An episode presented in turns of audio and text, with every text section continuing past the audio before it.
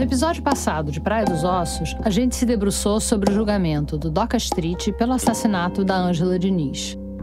E um dos argumentos da defesa do Doca era levar a vítima, a Ângela, a julgamento. O Evandro Lins e Silva, advogado do DOCA, chamou a Ângela de prostituta de alto luxo, Vênus lasciva e pantera que arranhava com suas garras os corações dos homens. Acontece que essa fama de mulher livre e por isso perigosa foi sendo construída nos últimos anos da vida da Ângela, quando ela se mudou de vez para o Rio de Janeiro. Mas, muito antes disso, ainda em Minas Gerais, a Ângela teve muitas famas diferentes. Ela foi a moça da missa das 10, ela foi a grega que parou o baile de carnaval e ela foi a noiva do ano. E um dos objetivos dessa série é tentar recuperar a história dessa mulher que foi assassinada com quatro tiros num caso que ficou famoso pelo nome do assassino. Então hoje a gente vai para Belo Horizonte. Eu sou a Branca Viana e esse é o Praia dos Ossos.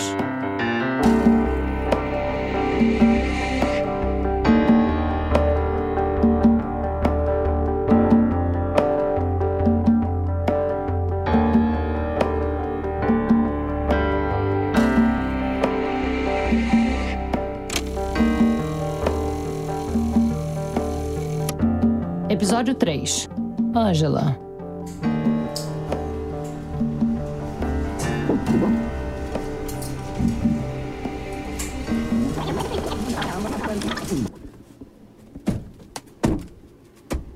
Eu fui para Minas em 2019 com a pesquisadora desse programa, a Flora Thompson DeVoe. Uma das nossas paradas mais importantes em BH para recuperar a história da Ângela era a redação do jornal Estado de Minas. Diabo de degrau excomungado. Boa tarde. Boa tarde. O que, que vocês estão aprontando, né? Olha, primeira coisa, só para você saber. Hum. Elas já estão gravando tudo. Tudo que a gente tá falando aqui tá sendo gravado. Então, cuidado, viu? A gente marcou uma conversa com duas jornalistas veteranas do estado de Minas, Ana Marina Siqueira e a Isabela Teixeira da Costa. A Isabela bate ponto no jornal há quase 40 anos. A Ana Marina, há mais de 60. Eu conheci ela desde que ela nasceu. Porque Belo Horizonte era uma cidade pequena, a gente conhecia todo mundo, a mãe dela. A Ângela nasceu em 1944, a primeira filha de uma dona de casa e um dentista. Ela ia à missa das 10 da igreja de Lourdes, todos os domingos, levado pelas mãos de uma babá. Já nessa época, chamava a atenção. Eu pedi para Ana Marina ler uma crônica que ela escreveu logo depois da morte da Ângela. Num momento em que todo mundo só falava na Pantera de Minas, ela decidiu recuperar a moça da missa das 10. Era uma boneca loura, mimada, belamente vestida, toda engomada em seus organdis, pacientemente bordados pela mãe. Nesse clima, ela cresceu, a menina mais bonita da cidade, a debutante mais bonita. A maior parte dos registros no arquivo do Estado de Minas sobre a Ângela Diniz seguem nessa linha. A gente encontrou uma crônica sobre ela, escrita pelo Roberto Drummond, aquele que escreveu o livro Hilda Furacão, que virou série da Globo.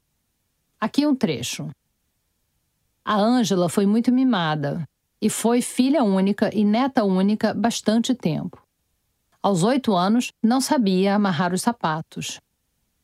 A mãe dela, a senhora Maria do Espírito Santo Diniz, ou uma babá, é que cuidava disso e de tudo da menina que todos olhavam e diziam: vai ser uma mulher muito bonita quando crescer. Esse texto fazia parte de uma série chamada Mulher Receita Mineira, que o Roberto Drummond escreveu para o jornal. Ganhou até um prêmio ESSO. Mais um trechinho aqui. A senhora Maria Diniz fez dela, desde cedo, uma elegante. Tão elegante que, numa época, a futura senhora Ângela Vilas Boas inventou uma canção e a cantava sempre assim: Eu vou casar com o rei, eu vou casar com o rei. Ângela Vilas Boas. Aqui, o Roberto Drummond deu um spoiler sobre o futuro marido da Ângela. Mas, antes de trocar de sobrenome, ela teve uma juventude bem animada, marcada por rituais de iniciação típicos dos anos 50, como, por exemplo, o footing.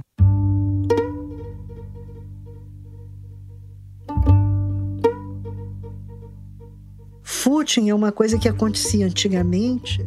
Essa é a Jaqueline Pitangui, que era amiga de infância da Ângela. Você ia para a praça de tarde, de noite, eu ia para a Praça da Liberdade, em Belo Horizonte. E as meninas andavam no centro da praça, assim, em volta do canteiro, numa direção, e os meninos andavam, davam a volta no outro do canteiro, assim, na outra direção, e um olhava para o outro, mas era só olhar, nada mais acontecia. Jaqueline e Ângela aprenderam juntas a andar em volta do canteiro. Mas ela lembra bem do desafio que era cumprir o ritual do footing ao lado da Ângela. Né? E os hormônios aí borbulhando. Mas eu me lembro que fazer footing com a Ângela era complicado, porque ela era tão bonita, tão bonita, né? E tão As opções de diversão para a juventude belo-horizontina eram bastante limitadas.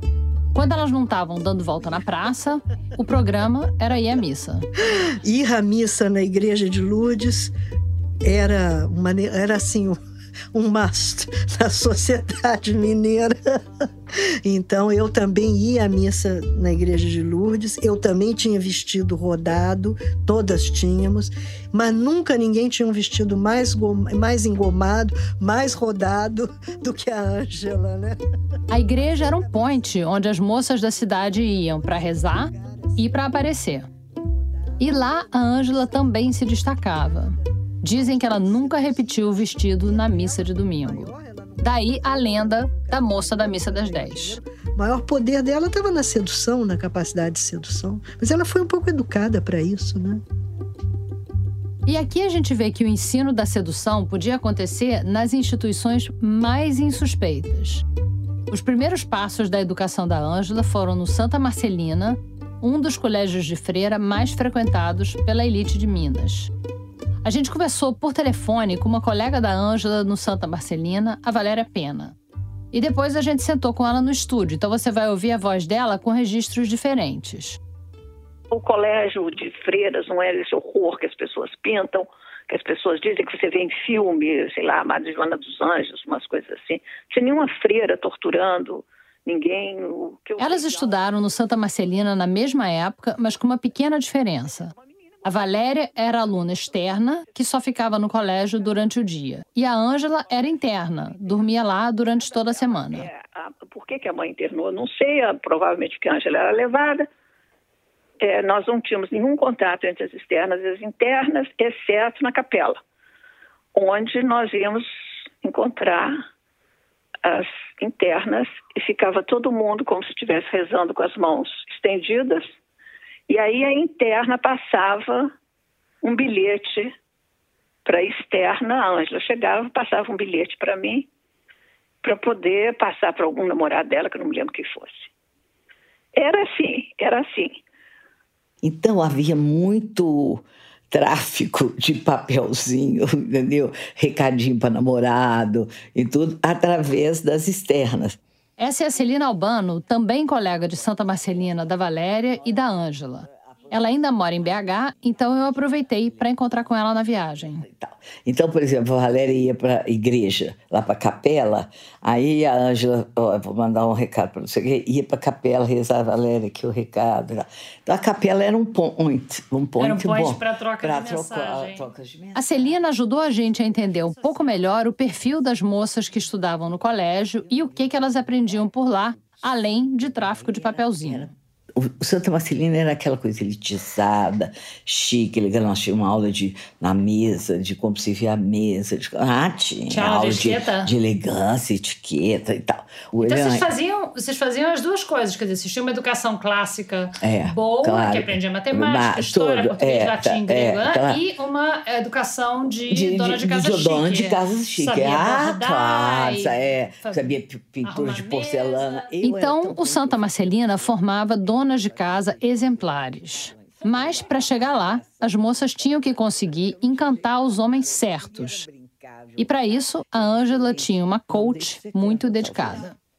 Então, o que eu quero lembrar que é muito importante, que eu acho que é fundamental para entender um pouco a Ângela, é o seguinte: de segunda, segunda terça-feira até sábado, a Ângela, fantástica, adorava. Domingo, quando a mãe dela chegava, eu acho que a mãe dela punha na cabeça dela assim: Ângela, as pessoas em Belo Horizonte sentem sua falta, você é vista como a mais bonita enchia a cabeça dela. A Anja ficava, ficava impossível. Como assim? Não, porque mamãe falou que fulano sente saudades minhas. Por isso? Ela, a ela mãe ficava metida. Ficava metida. Era sempre no domingo. Aí, nossa, já a mãe já encheu a cabeça dela, entendeu? A mãe da Ângela apareceu em todos os relatos como a figura mais determinante na vida mineira da filha. Aqueles vestidos que a Ângela usava na missa de domingo eram costurados por ela. A Maria Diniz já tinha um histórico nas colunas sociais e, volta e meia, ela aparecia na lista das 10 mais elegantes de Minas. E a gente achou uma coluna sobre um aniversário da Ângela em que a Maria presidiu, aspas, um jantar americano com maionese, estrogonofe e tortas, servidos em bachelas antiquíssimas e regados a uísque. Estado de Minas, 13 de novembro de 1962. Coluna de Eduardo Cury. O charme da senhora Maria do Espírito Santo Diniz, mãe de Ângela, cativou tanto os presentes que a reunião só foi terminar mesmo às 5 da manhã. Nunca vimos uma outra senhora manter tanta alegria entre os seus convidados. Era essa a energia da mãe da Ângela que empurrava os adolescentes para a pista. Nas palavras do colunista Eduardo Cury, por imposição da Dona Maria do Espírito Santo, dançaram o twist. Mas a Celina contou pra gente como essa animadora de pistas também podia ser uma mãe super controladora. A Maria, isso eu sei por, pela minha mãe, quando tinha as festinhas lá em casa, ela telefonava para minha mãe. Lolita, quem é que você convidou? Que, que, pessoas que vão. Ela tinha esse controle. Para deixar a Ângela não. É, não ver e tal, entendeu? E saber o que, que a Ângela estava fazendo. Que a Ângela estava fazendo. Ela tinha esse controle, sim. Né? Eu acredito que muitas mães não tinham isso. Eu acho que o controle da Maria, assim, era mais excessivo do que o das outras, assim, entendeu? Tinha uns que nem deixavam a filha sair. Podia ser, mas por ignorância, burrice e tal. Mas o dela era por uma questão de foco. A mãe dela era muito minha amiga, amiga da família toda. Então, quando ela nasceu, eu conheci e fui acompanhando a vida dela ao longo de todo o trajeto, né? Essa é, de novo, a Ana Marina, a colunista veterana do estado de Minas. Além de jornalista, a Ana Marina foi sócia da Maria Diniz numa boutique na cidade. Todo mundo diz que essa boutique era a mais chique de Belo Horizonte. A mãe era apaixonada por ela, né? A mãe tinha uma atração, assim, nunca vi tanta pela filha, engraçado, né? A filha era a deusa da vida dela, era, era, era tudo, tudo, tudo na vida. E a Maria idolatrava a filha. Eu acho que muito do que Ângela passou na vida foi por causa dessa idolatria da mãe. Como entendeu? assim? Porque a mãe achava que tudo dela era perfeito, tudo era bem feito, tudo que ela fazia era único. Muito difícil crescer num clima desse. Uma menina cheia de vontade, cheia de, de coisas únicas. E a mãe fazia todos os desejos. Então, ela cresceu assim. Mas tem uma coisa: escutando essas histórias, não é simples separar o que a Ângela queria do que a mãe dela queria. Também me lembro do, também me lembro do seguinte: eu ia para uma festa com a Ângela e a minha mãe me pôs uma medalha super bonita. E deu chegando, a, a Maria olhou para aquilo e falou assim: não, quem vai com esse broche é a Ângela. Como assim? que a Ângela era a pessoa da vida. A Ângela era uma produção. Mas ele não era, era uma produção das duas. Era uma produção. Eu ia a uma festa. Eu estava indo para uma festa lá na Pampulha. A Ângela ia para uma demonstração, para uma exibição. Era uma coisa entre as duas. A Celina tinha a mesma impressão que a Valéria. A Ângela e a Maria Diniz agiam em dupla, e a realização da filha era uma vitória da mãe. Entendeu? Que a mãe, apesar de começar já a formatar, eu acho que eu posso falar essa palavra, para Maria, formatar a vida da Ângela, assim, olha, minha filha, você vai por esse caminho, entendeu? E o caminho que as mães naquela época projetavam para as filhas tinha um destino certo. Caminho de um bom casamento, segurança, é, boas condições econômicas, tudo a Maria queria para a Ângela nesse sentido, usar a beleza dela para fazer um bom casamento e ela ficar né, tranquila. Foi esse caminho que a Ângela começou a trilhar quando ela pisou num baile juvenil de carnaval em 1958. Quando chegou Maria, levando uma criança, uma menina linda, linda, de grega, curta, azul clara, cabelos louros soltos, foi assim uma. Todos ficaram assim deslumbrados com a, com a presença de Ângela. Esse é o José Maurício, outro colunista social de Minas, falando ao Globo Repórter em 77. No programa sobre o assassinato da Ângela, ele contou como foi a primeira aparição pública dela numa grande festa. A Ângela fez jus a toda a dedicação da mãe e brilhou com seu vestidinho de grega. Homens adultos embasbacados com meninas de 13 anos era parte do rito social. Eu conversei com a Norma Tan, que também foi uma dessas meninas. Ela foi amiga e uma espécie de competidora da Ângela pelos olhares dos rapazes. A Norma foi eleita embaixatriz do turismo de BH em 1958. Esse era um cargo honorário que ninguém conseguiu explicar pra gente, nem a Norma. Você foi embaixatriz do turismo, não foi? Fui embaixatriz do turismo. E a Ângela também, né? O que, que fazia a embaixatriz do turismo? Nada. Eu não fiz nada. Era para. Será o quê? Tinha que aparecer. Eu, eu não fiz nada. Eu nem sei para que, que eu fui aquilo. Sabe? Achei ótimo, ganhei o prêmio, mas não fiz nada, não. Ganhei uma faixa.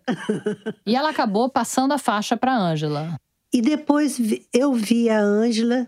A primeira vez que eu a vi foi num, num carnaval no Automóvel Clube. As, usava as moças passarem assim em círculo, né? Dançando e cantando as músicas de carnaval. Eu estava parada assim conversando com uma amiga quando a Ângela passou, ela falou: "Essa daí é a Ângela Diniz, que faz muito sucesso". Ela estava vestida de grega, uma grega azul clara, curtinha, com os cabelos assim para cima, bem do estilo de grega, ela podia tranquilamente ter, um, ter feito um filme da Helena de Troia, que ela ia se sair muito bem.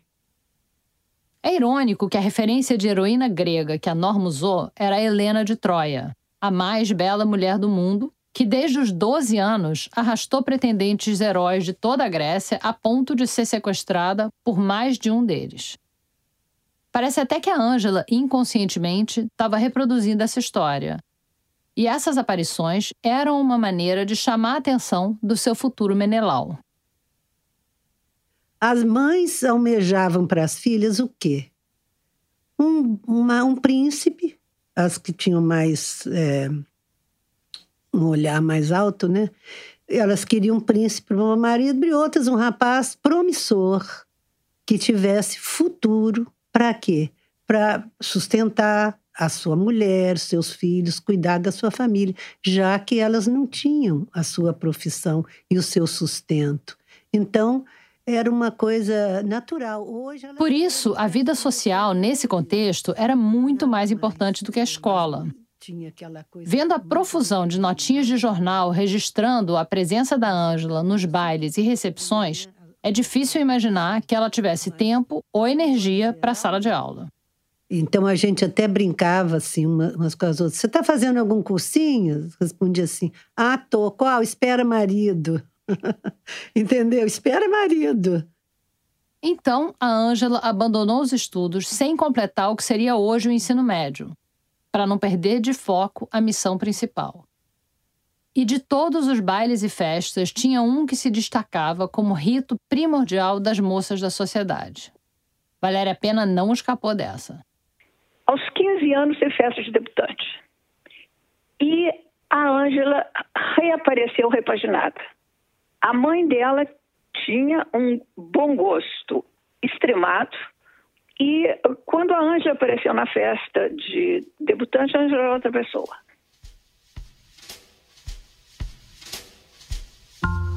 Os bailes de debutante eram o evento mais aguardado pelas meninas da Society Mineira e pelas famílias delas. E não era para menos, eram superproduções. Para o baile de 1960, foram encomendadas 3 mil tulipas direto da Holanda para enfeitar as mesas do salão do Museu da Pampulha. Eram 50 debutantes das mais destacadas famílias mineiras e elas ensaiaram o ritual durante semanas. Estado de Minas 3 de maio de 1960. A repercussão do acontecimento foi superior ao que se supunha. Do lado de fora, o povo aglomerado buscava através dos vidros um ângulo do desfile e batia palmas quando as meninas desciam dos automóveis e se dirigiam para o local. Alguns casos na porta, poucos por sinal, de rapazes querendo entrar sem smoking, o que não foi permitido. À meia-noite, as meninas desceram a rampa, cumprimentaram a primeira-dama do Estado e ocuparam o grande salão. E quando chegou a vez da Ângela de descer a rampa com o vestido branco dela, ela conseguiu roubar a cena mais uma vez. Foi um vestido feito à mão pela mãe, etc. E a Ângela apareceu, foi no mesmo ano que eu debutei.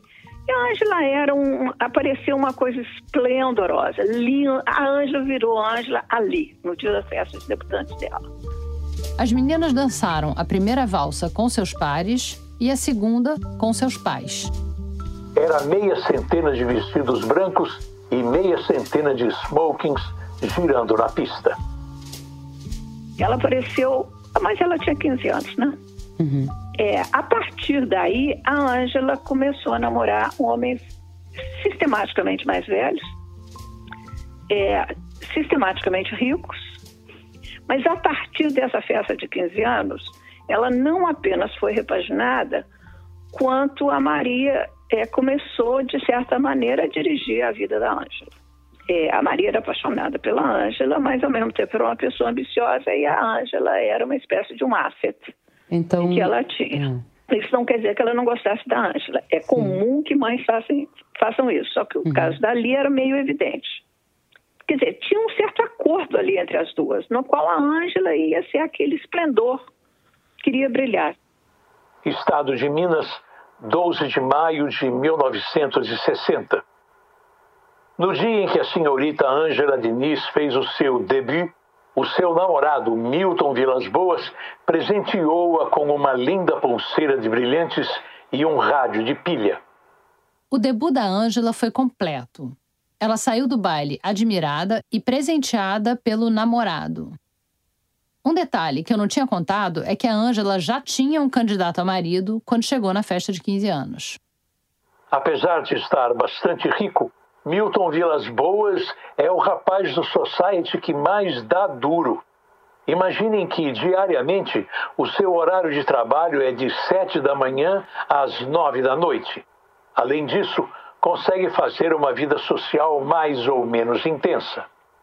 O rapaz Milton Vilas Boas, nessa altura, já tinha mais de 30 anos.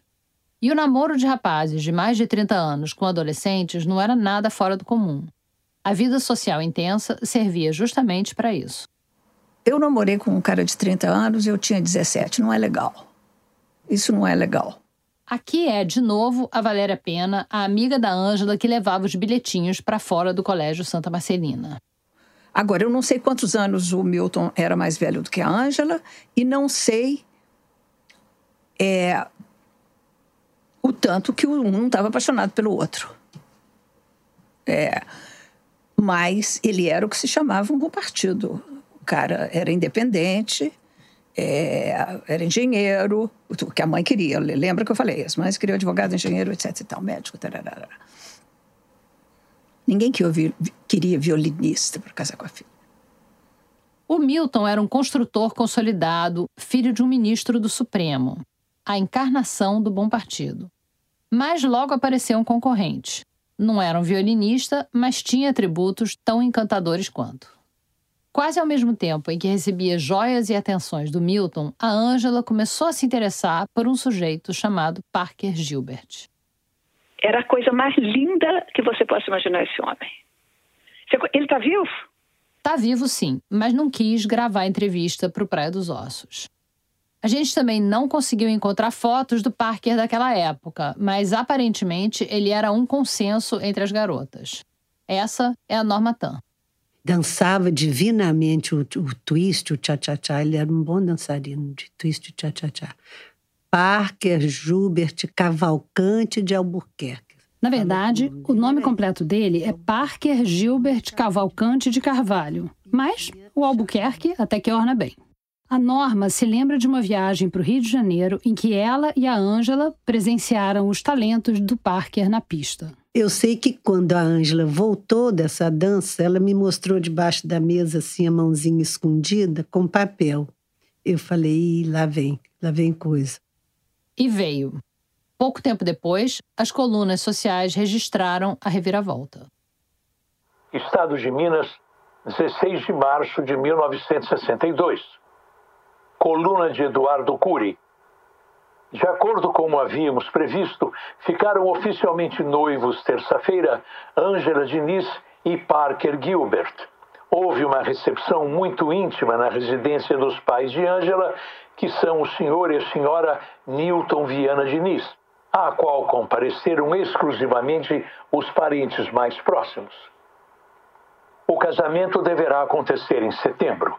Desde já, podemos prever que será um dos maiores acontecimentos sociais deste ano. Tudo parecia caminhar muito rápido, mas caminhou tão rápido que em três meses descarrilhou. Estado de Minas, 15 de junho de 1962. Coluna de Eduardo Cury. Hoje começaremos com uma notícia que, de certo modo, irá surpreender muita gente. A glamourosa Ângela Diniz e o boa pinta carioca Parker Gilbert vem de terminar o noivado, que foi o mais comentado desses últimos tempos em sociedade. Foi uma pena, porque eles formavam um dos pares mais simpáticos. O desfecho se deu anteontem por telefonema interurbano. As amigas da Ângela não têm dúvidas de que o fim do noivado foi obra da Maria Diniz. E eu acho que ela pôs um fim nessa história com boas razões. É, era, era, uma, era uma coisa, a gente era muito menina. A Valéria acha que o noivado acabou porque a Ângela era muito nova. Mas a Norma Tan levantou outro possível fator para o rompimento. Não sei o que, que houve. Por que, que eles terminaram? Sei que ele, que ele também não tinha dinheiro, não sei se podia enfrentar um casamento nessa época. No duelo entre o pé de valsa Boa Pinta e o construtor Bom Partido, venceu o Milton. Estado de Minas, 1 de novembro de 1962. Coluna de Eduardo Cury.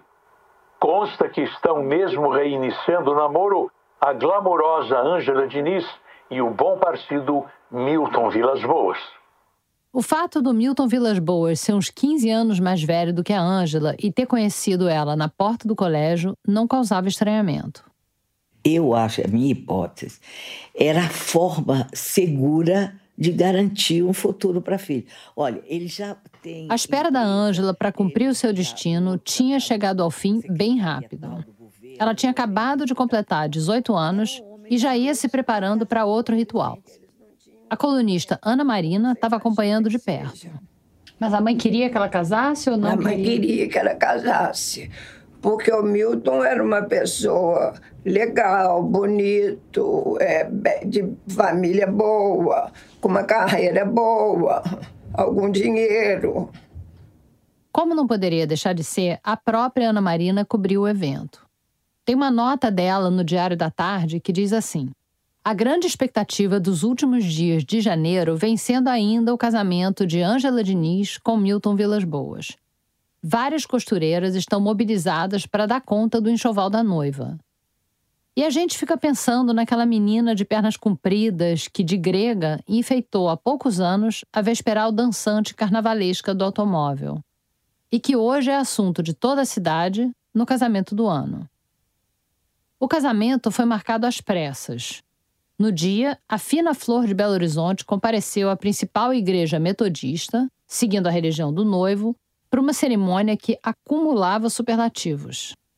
Diário de Minas, 29 de janeiro de 1963. Coluna de Eduardo Cury. Depois de amanhã, às 19 horas, na Igreja Metodista Central, a Rua Tupis, terá lugar o casamento mais focalizado de todos os tempos, o de Ângela Diniz com Milton Vilas Boas.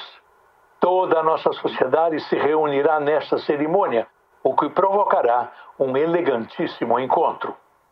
Segundo os jornais do dia seguinte, a festa superou as expectativas e já ganhava o título de Casamento do Ano de 1963.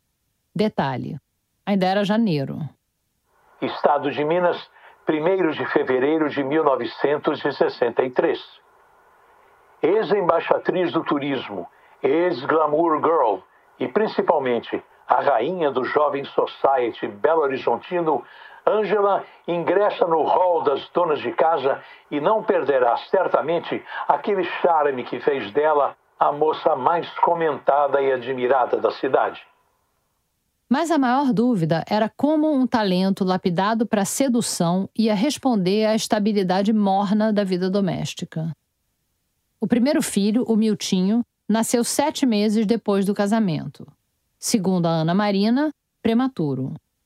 Alguns meses depois, o casal passou as férias de verão no Rio. A Maria Diniz foi com eles. E a Valéria Pena também. Eu não entendia como que a Anja tinha casado com aquele homem que parecia pai dela. Mas me lembro dessas férias, porque nessas férias era uma coisa que nós convivíamos de manhã, de tarde e de noite, dos dois deitados no sofá da sala, com muito carinho, e ele, não parecia, ele parecia muito encantado com ela. Às vezes que eu o vi com a Ângela, é, era uma relação harmoniosa.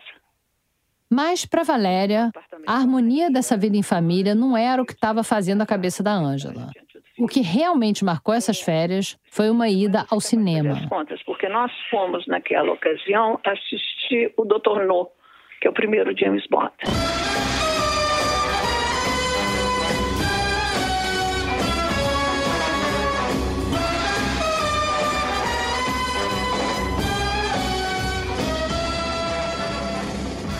O satânico Dr. No foi o filme que lançou a série do Agente 007. O Sean Connery fez o primeiro James Bond e a Ursula Andress a primeira Bond Girl. Bom, a primeira cena, cê, cê, olhando para o Dr. No, você vai lembrar um pouco da Angela, porque a Angela parecia um pouco com a Ursula Andress neste filme. A primeira cena que ela aparece é uma ilha meio deserta, onde está o Dr. No e o James Bond vai para lá, etc. Eu não me lembro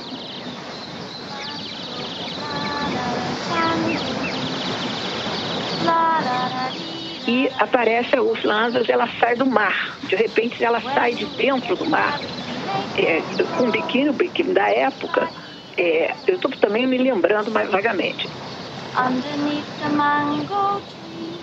A Úrsula Andress sai da água segurando umas conchas enormes e cantarolando. Atrás de uma árvore está o James Bond, maravilhado com a paisagem. Underneath the mango tree, my honey and me. Who is that? It's all right. I'm not supposed to be here either. I take it you're not. Are you alone? What are you doing here? Ela era loura, a Ângela nessa ocasião ela andava loura. É, ela lembra a Ângela fisicamente. E eu me lembro da Ângela falando, a gente ia muito à praia, né? Era verão e ia à praia em Copacabana. What's your name? James. E a, a Ângela, apaixonada, ela queria ser igualzinho ao Andros. Eu me lembro da Ângela assim: eu quero ficar laranja. Porque ela estava muito queimada de sol, porque ela era uma, ela era uma meio hippie mergulhadora. Revendo essa cena, dá para imaginar a distância entre o que a Ângela queria ser e a vida que ela estava levando. O casamento, a vida de dona de casa e o sofá da sala estavam muito distantes da vida de sereia laranjada que a Ângela almejava. Até porque o Milton não era exatamente um cara do tipo Sean Connery. Ele não marca a minha a minha lembrança, me marca como uma pessoa anódina no final, no, no cenário, parte de um cenário amável, mais velho. Me lembro que minha mãe gostava muito dele, porque ele devia ter conversa para minha mãe. Um cara boring. É, me lembro que ele era uma pessoa ah, sem graça.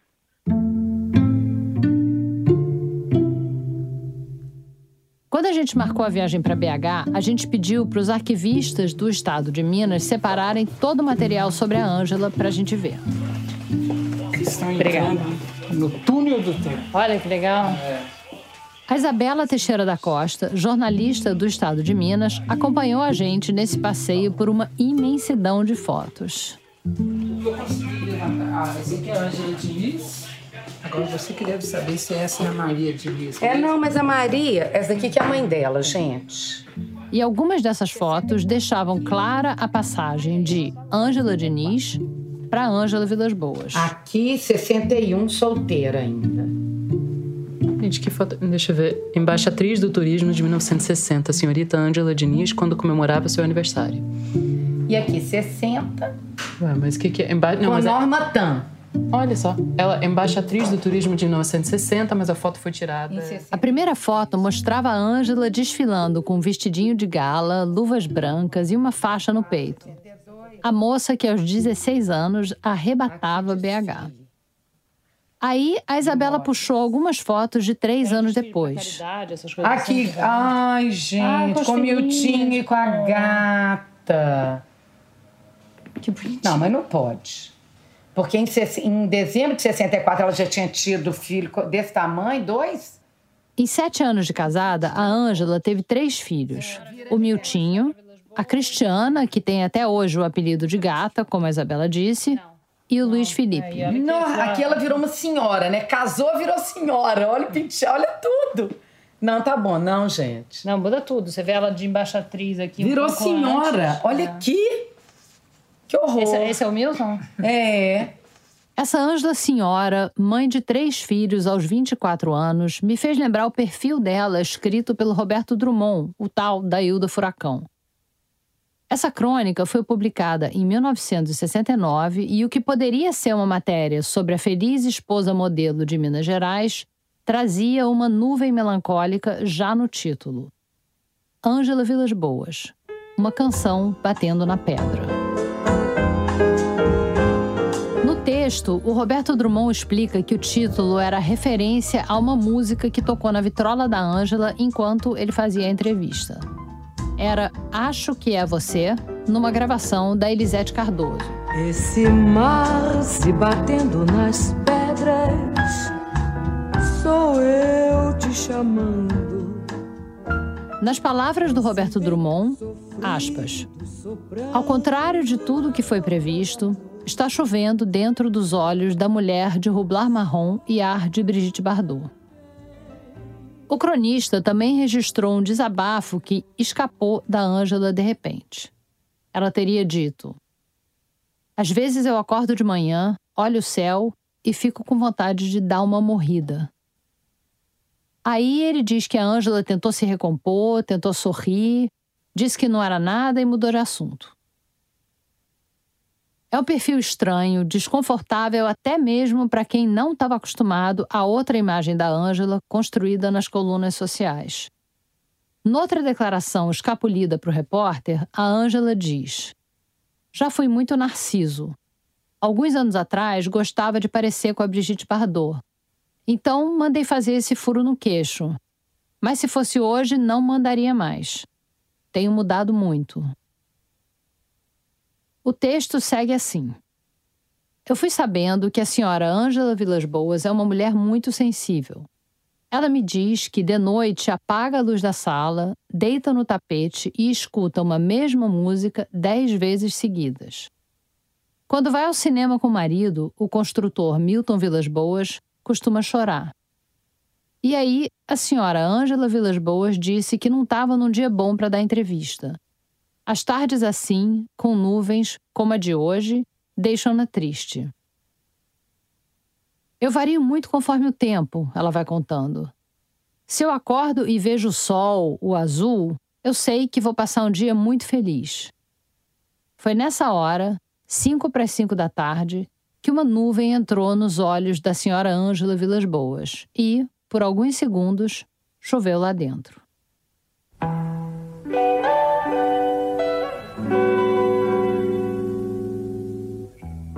Logo em seguida, o Roberto Drummond conta que começou a tocar uma música na voz da Betânia. Adeus. Vou para não voltar. E onde quer que eu vá, sei que vou sozinha.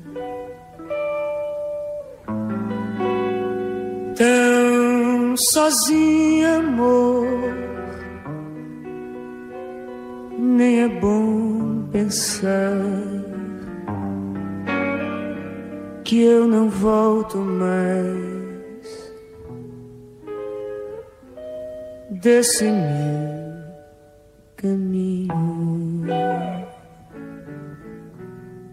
E essa trilha estimulou mais uma confissão da Ângela. Sabe de uma coisa? Essa é uma das músicas de que eu mais gosto. Eu me sinto toda dentro dessa música. Acho que eu sou uma mulher muito fora de época. Sou muito sensível. Olha, eu acho lindas aquelas histórias antigas com os poetas morrendo de tuberculose por amor. Eu devia ter nascido há muitos anos. A ideia de morrer por amor era um horizonte distante para quem parecia correr o risco de morrer de tédio. Eu não vou abrir aqui a discussão sobre os exageros literários da crônica, mas mesmo enxugando muito essa tinta, dá para ver que a Ângela não parecia feliz com a vida que ela estava levando. Diante disso, de acordo com o Código Social da época, a Ângela tinha algumas opções diante dela. Eu procurei a historiadora Mary Del Priori, que tem uma linha de pesquisa sobre relacionamentos conjugais no Brasil. Olha, vou, vou te dar alguns dados assim. Uh, o adultério ele era consensual, é muito interessante. Eu trabalhei muito com isso para os anos 50 e 60. Nas elites, né, o, adultério era permitido e consensual uh, do momento que não fosse explícito, fosse. Uh, eu até digo isso no Histórias do Amor no Brasil, aqui no meu livro, né? Para preservar os bens do casal e o nome da família, o adultério é silenciado do momento que a mulher o faça discretamente, em geral com o melhor amigo do marido e vice-versa, o marido com a melhor amiga da mulher. E é, isso era um pacto nas elites, eh, nas elites, né? É, essa tradição do, do, de tolerar o adultério feminino, o Rio de Janeiro tem. O adultério discreto e consensual era uma solução para evitar o pior, a separação.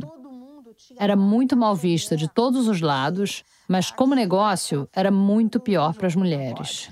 Né? Em geral, preservavam-se os casamentos, todo mundo de bom humor, não havia partilha de bens. O divórcio vai, uh, ele vai uh, afetar diretamente as mulheres, né? porque há partilha de bens e ela imediatamente perde e a peixe de, de, de, divorciada também, que lançava a mulher uh, no território da chamada mulher desfrutável, né?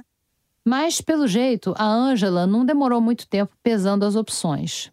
Eu perguntei para Ana Marina como foi a separação. Largou ele assim como se larga um copo em cima da mesa. Sem o menor problema, sem a menor abolação, sem o menor é, trauma. Nada, nada. Cabeça não ligou ela não tinha drama nenhum a respeito disso. Você sabe por que ela separou dele? Porque ela começou a se interessar por outros homens, né? E resolveu cair no mundo. E ele não quis aguentar, né? Algumas colunas sociais trataram a separação como uma bomba que caiu na sociedade mineira. Mas a Ana Marina disse que não foi nenhuma surpresa. Quero saber qual foi o tempo mental que escreveu a reportagem, falando que era uma bomba, bomba nada. Do mesmo jeito que ela adorava roupa nova, ela adorava homem novo. Não é bom? Podia ser bom, mas não era assim tão fácil. Naquela época não tinha divórcio, só desquite em que não dava para casar de novo. E o processo era bem mais demorado. No desquite da Ângela e do Milton Vilas Boas, ela ficou com vários imóveis e ia conseguir viver do aluguel deles. Mas o combinado é que os três filhos do casal ficariam entre a casa do pai e a casa dos avós maternos. E eu acho que a Maria compreendeu que não tinha controle sobre a Ângela, entendeu? A partir do Milton, a Ângela voou por, sabe, por asas próprias. Eu acho que a Maria foi até o casamento do Milton. Depois ela não, sabe, não tinha mais esse controle.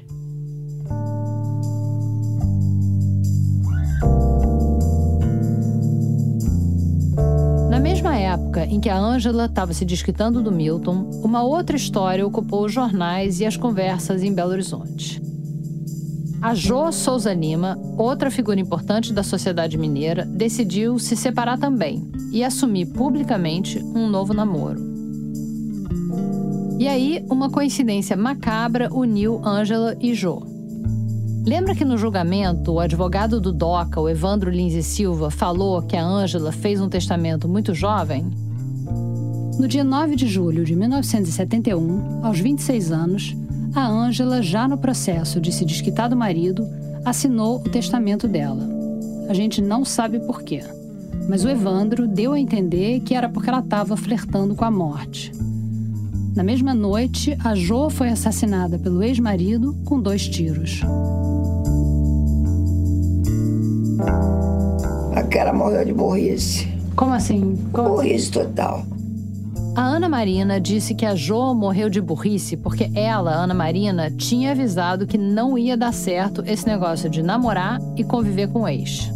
Ele matou ela, ou coisa, cansou de ser chifrudo, né? Eu falei, ele vai acabar acabando com você.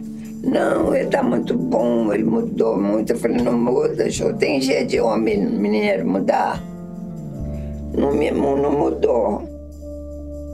Roberto Lobato foi a júri popular duas vezes seguidas, em 72 e 73. Ele alegava que a Jo estava humilhando a família e ele fez o que fez para defender a honra dele e dos filhos. Nos dois julgamentos, ele foi absolvido. Hoje em dia, ele paga os pecados dele ajudando as freiras do asilo da Serra da Piedade. Ele dá para a freira muita coisa, ajuda demais da conta. Depois da segunda absolvição do Lobato, a Ângela foi procurada pela revista Veja. Veja, 18 de abril de 1973. Atraída pelo acontecimento, a sucessora de Jô nas capas de revistas, a bela Ângela Diniz, ex-Vilas Boas, limitou-se a comentar, abre aspas, a tradicional família mineira deixou para os jovens apenas uma indisfarçada hipocrisia. Fecha aspas. Ângela, a sucessora de Jô. Sabendo o que ia acontecer depois, é muito mórbido ler essa nota.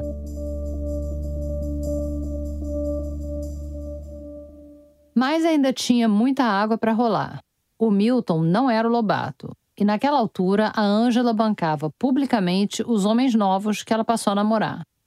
E é claro que isso provocou um tremendo mal-estar nos círculos que ela frequentava. Porque tem aquela célebre e aquela história verdadeira do Juscelino, né, falando com ela para deixar de dar de cima do, do genro. Essa é, de novo, a Celina Albano, amiga da Ângela do Colégio Santa Marcelina. E a história célebre a que ela está se referindo aconteceu num baile que marcou época no começo dos anos 70 em Minas. Era uma festa em homenagem a um milionário boliviano chamado Antenor Patinho, conhecido como Rei do Estanho. Esse senhor passeava pelo mundo pulando de festa em festa e acumulando fotos ao lado de beldades. E chegando no baile em homenagem a ele próprio, naturalmente foi a Ângela Diniz quem roubou a atenção dele.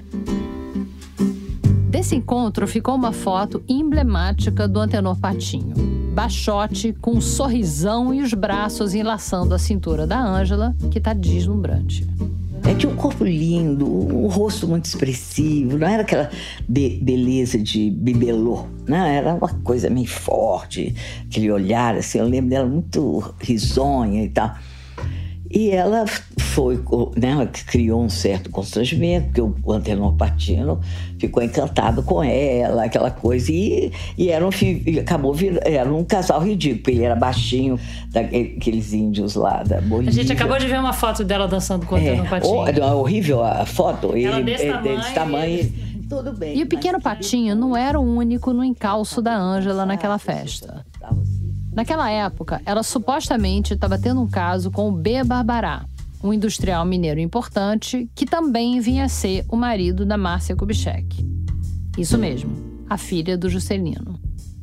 E o ex-presidente estava lá, nesse mesmo baile em que a Ângela disparava o seu melhor sorriso para os fotógrafos, ao lado de um milionário boliviano 20 centímetros menor que ela. Então, assim que o rei do estanho largou a cintura da Ângela, o JK convidou ela para uma dança.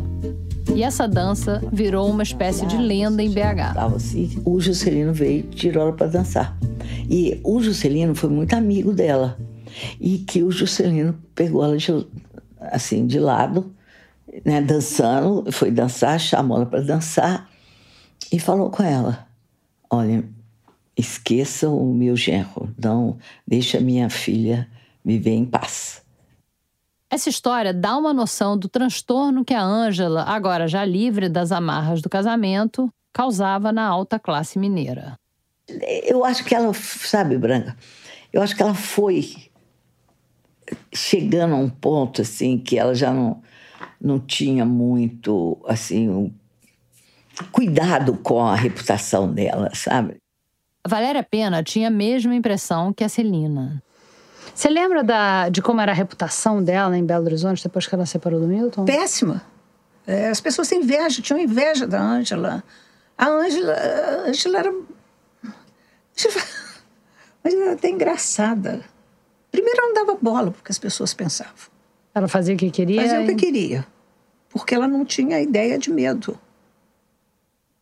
Alguns anos depois da separação, a Ângela deu uma entrevista em que ela se mostrava ciente da ruptura que ela tinha causado na expectativa da tradicional família mineira. Ela disse o seguinte: Meu ex-marido queria que eu vivesse como a Carolina do Chico, casta, pura, trancada em casa, vendo a vida passar. Ele sim não me perdoa, não admite que eu possa ser feliz com alguém num típico problema de mineiro tradicionalista a Ângela estava passando por outra metamorfose. Ela, que já tinha sido broto do ano, ganhou uma nova alcunha nas colunas sociais. Um apelido que ia marcar a vida dela para sempre. A Ângela passou a ser referida como Pantera. E, então tem muito mito em cima das coisas dela, tá? Mas o que eu acho que as pessoas estavam vendo os filmes da Brigitte Bardot e colocando isso na Ângela. É, sei, eu acho que tem uma. A Ângela virou a Pantera de Minas. Eu acho que também tem um momento que você começa a virar a Pantera de Minas, né? Porque tanto você começa a representar o papel. Que, que colocaram é, em você. Que colocaram né? nela, né? Também ela não tinha muita alternativa, né? Mesmo consciente desse papel, naquela noite do baile do Rei do Estanho, ela resolveu atender o pedido do Juscelino.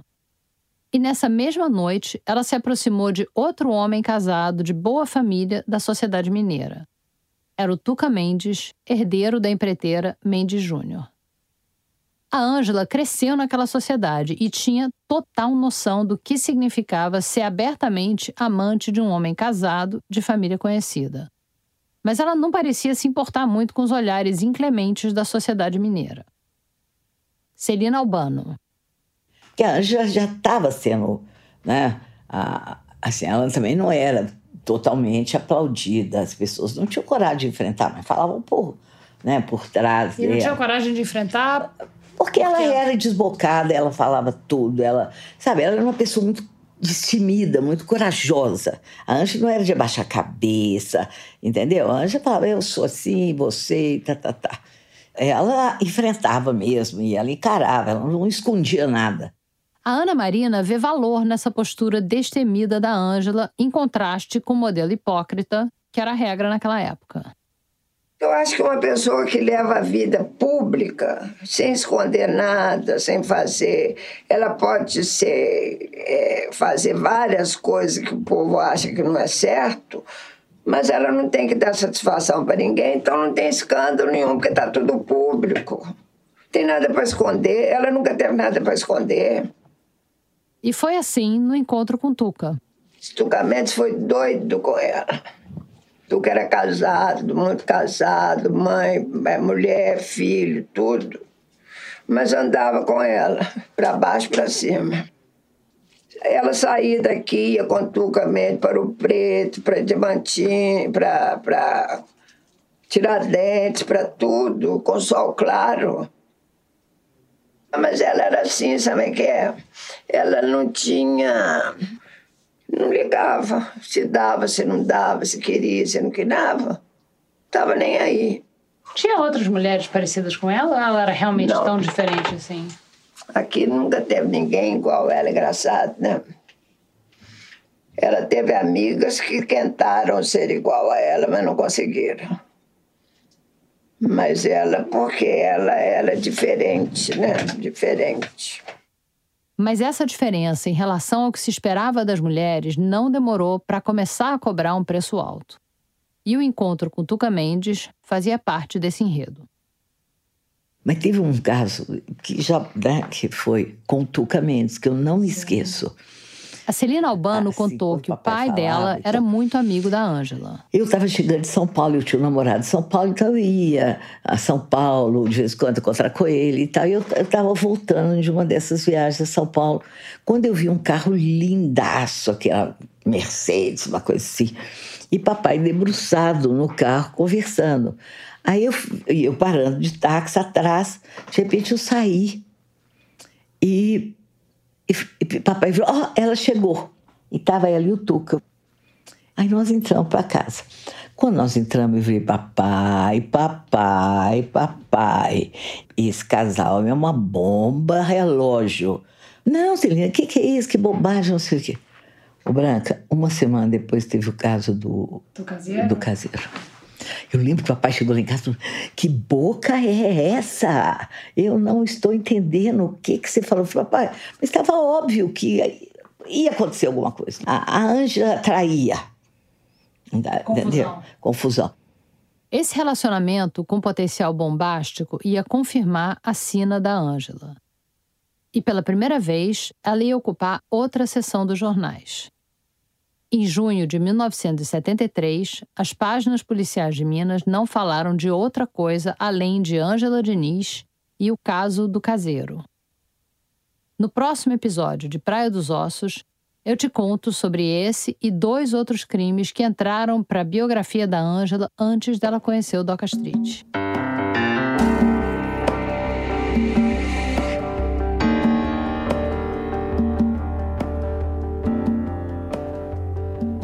Praia dos Ossos é uma produção original da Rádio Novelo. Para não perder nenhum capítulo, assina o nosso feed no seu tocador de podcast. E se você quiser ver aquelas fotos que a gente garimpou no acervo do estado de Minas da Ângela Adolescente, corre lá no nosso site que é radionovelo.com.br barra Praia dos Ossos. A gente tem também uma newsletter do Praia dos Ossos. Nas nossas redes, a gente explica como se inscrever. Eu sou a Branca Viana, idealizadora e apresentadora desse podcast. A Flora Thompson DeVoe ensinou todo mundo aqui da equipe a dançar o cha-cha-cha. A montagem é da Laís Lifshitz, a direção criativa é da Paula Scarpim, que assina o roteiro com a Flora e com o Aurélio Aragão e o Rafael Espínola, da Segunda Andar. A coordenação digital é da Kellen Moraes. Nosso diretor executivo é o Guilherme Alpendre. A produção é da Cláudia Nogaroto. A captação para esse episódio é do Daniel Zema. Gravamos com o estúdio Na Trilha, em Belo Horizonte, e o estúdio Rastro, no Rio. Pesquisa audiovisual de Antônio Venâncio. Áudio de arquivo da TV Globo. A locução das reportagens de arquivo foi do Ingo Ostrovsky. A música Acho Que É Você foi cantada por Elisete Cardoso, composta por Paulo Valdez e Hermínio Belo de Carvalho, na gravação de 1966. A música Pra Dizer Adeus foi composta por Edu Lobo e Torquato Neto e gravada pela Maria Bethânia em 1969. A música James Bond Theme é de Monty Norman, com arranjo de John Barry, tocada pela John Barry Orchestra na gravação de 1962. A identidade sonora do Praia dos Ossos foi composta pelo Pedro Leal Davi. Usamos música adicional da Blue Dot. A finalização e mixagem são obra do João Jabassi. Nossa identidade visual é da Elisa Pessoa, nossos vídeos são da Marina Quintanilha e o nosso site é da Café. A Isabela Moreira é a editora das nossas redes sociais, que tem peças produzidas também pelo Matheus Coutinho. A Ana Beatriz Ribeiro e a Juliana Jäger completam o time digital. Luciele Almeida faz a gestão de campanha de mídia. A checagem foi do Érico Melo e da Luísa Miguel. Para esse episódio, agradecemos a ajuda de Carlos Marcelo Carvalho, Fred Botrel, Ana Marina Siqueira, Isabela Teixeira da Costa, Irene Campos, Eduardo Lacerda, Valéria Pena, Celina Albano, Norma Tan, Mary Del Priori, Jaqueline Pitangui e a equipe da Biblioteca Estadual Luiz de Bessa. Obrigada e até a semana que vem.